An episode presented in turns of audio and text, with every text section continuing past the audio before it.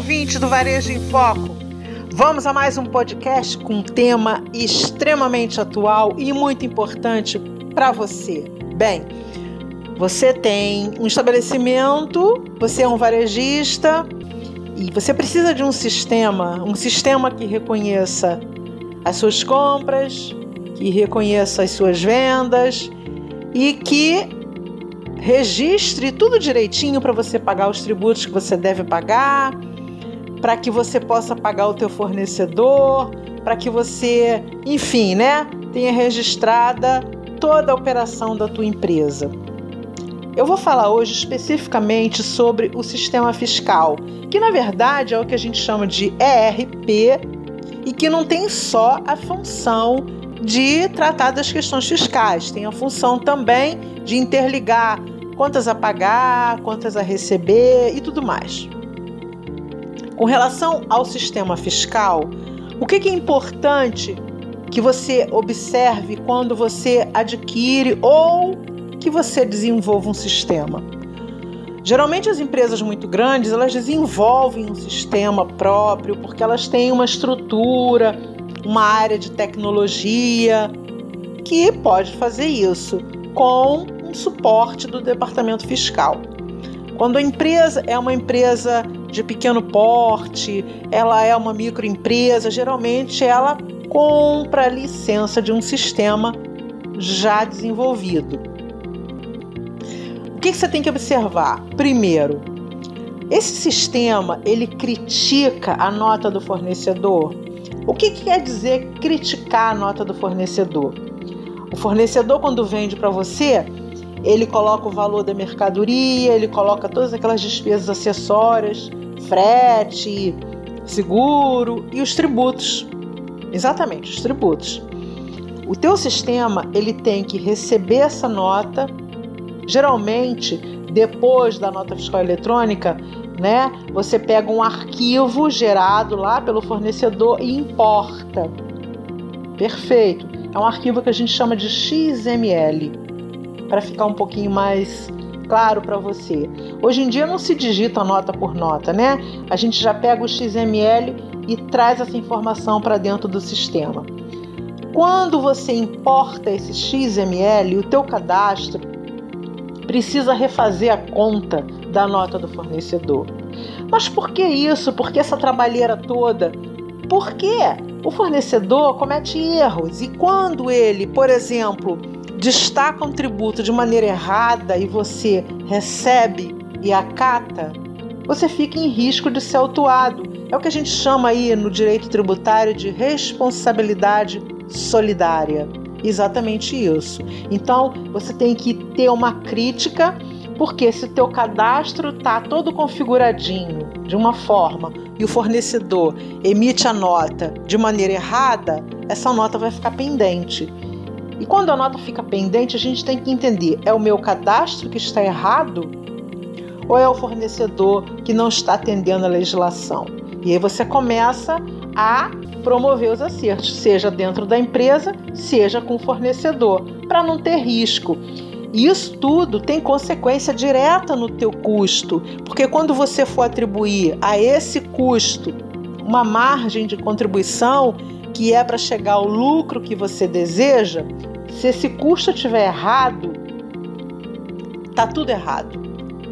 O comércio da tua loja fica inviabilizado porque você pode estar vendendo muito barato, você pode estar vendendo muito caro e nenhum dos dois é interessante. Você tem que estar condizente com o mercado, ok? Então, o primeiro ponto é a crítica com a nota do fornecedor.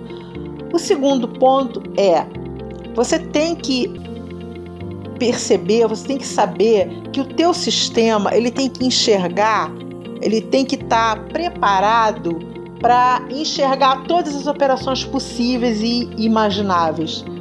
Por exemplo, você compra de indústria, você compra de distribuidor, você compra uma mercadoria que tem a substituição tributária do ICMS, se for da indústria é de um jeito, se for do distribuidor é de outro jeito. Você compra do Simples Nacional, você compra de uma empresa que é do lucro presumido ou do lucro real. E aí o sistema ele não tem que enxergar apenas a tua operação de saída a nível de código de situação fiscal, situação de tributação, que a gente chama de CST. Ok? Ele tem que enxergar também a CST do fornecedor, tem que enxergar a situação tributária do Simples Nacional. E você precisa saber é, se é melhor comprar do Simples, se é melhor comprar de uma empresa do lucro real ou do lucro presumido. Toda essa análise tem que ser feita, porque é ela que vai te dar parâmetro, ideia, visão de margem de lucro. É ela que vai te fazer decidir é, escolher outro tipo de fornecedor. É ela que vai te fazer escolher um regime de tributação que seja mais adequado para o seu tipo de negócio. Então, um sistema ele tem que enxergar todas as operações. Você pode ser um varejista e o varejista ele vende exclusivamente para consumidor final, ou seja, o varejista ele não vende para quem vai revender. E a gente está falando aqui exclusivamente do varejo. Mas se, por exemplo, você tem dentro do grupo de empresas uma empresa de atacado, aí tem que observar com mais critério ainda, porque existem é, grandes empresas que têm várias filiais do varejo e tem um atacado que tem aquela função, como eu já disse em outro podcast, onde eu, onde eu falo da diferença entre atacado e varejo, e eu cito essa situação Existe uma empresa no grupo que tem a função de comprar e distribuir para as lojas, que é o, a gente chama de centro de distribuição, ou CD, que é muito comum a gente usar essa expressão no mercado, CD. Então, se você tem um CD dentro do grupo, você tem que saber que ele compra, como todo mundo, o sistema tem que enxergar essa compra de indústria, de atacado, enfim. E na hora que ele distribui para as lojas, também tem que olhar como que ele está distribuindo, a possibilidade da saída da loja, né? no caso aí uma transferência para uma filial na condição de um atacadista, em relação à alíquota e tudo mais. Essas são as observações básicas que você precisa. E a gente está falando aqui exclusivamente do fiscal, mas claro, a gente também tem que saber que ele é, ele, ele vende no cartão então ele, ele pode estar recebendo aí um mês, 15 dias, por causa da administradora. E existem pessoas que vão lá e compram à vista. Então, existem N possibilidades. Agora, por exemplo, se você tem um atacado no grupo, né? Aí o atacado ele vende com prazo, não necessariamente porque é no cartão, mas ele já vendeu é, com a função de venda a prazo.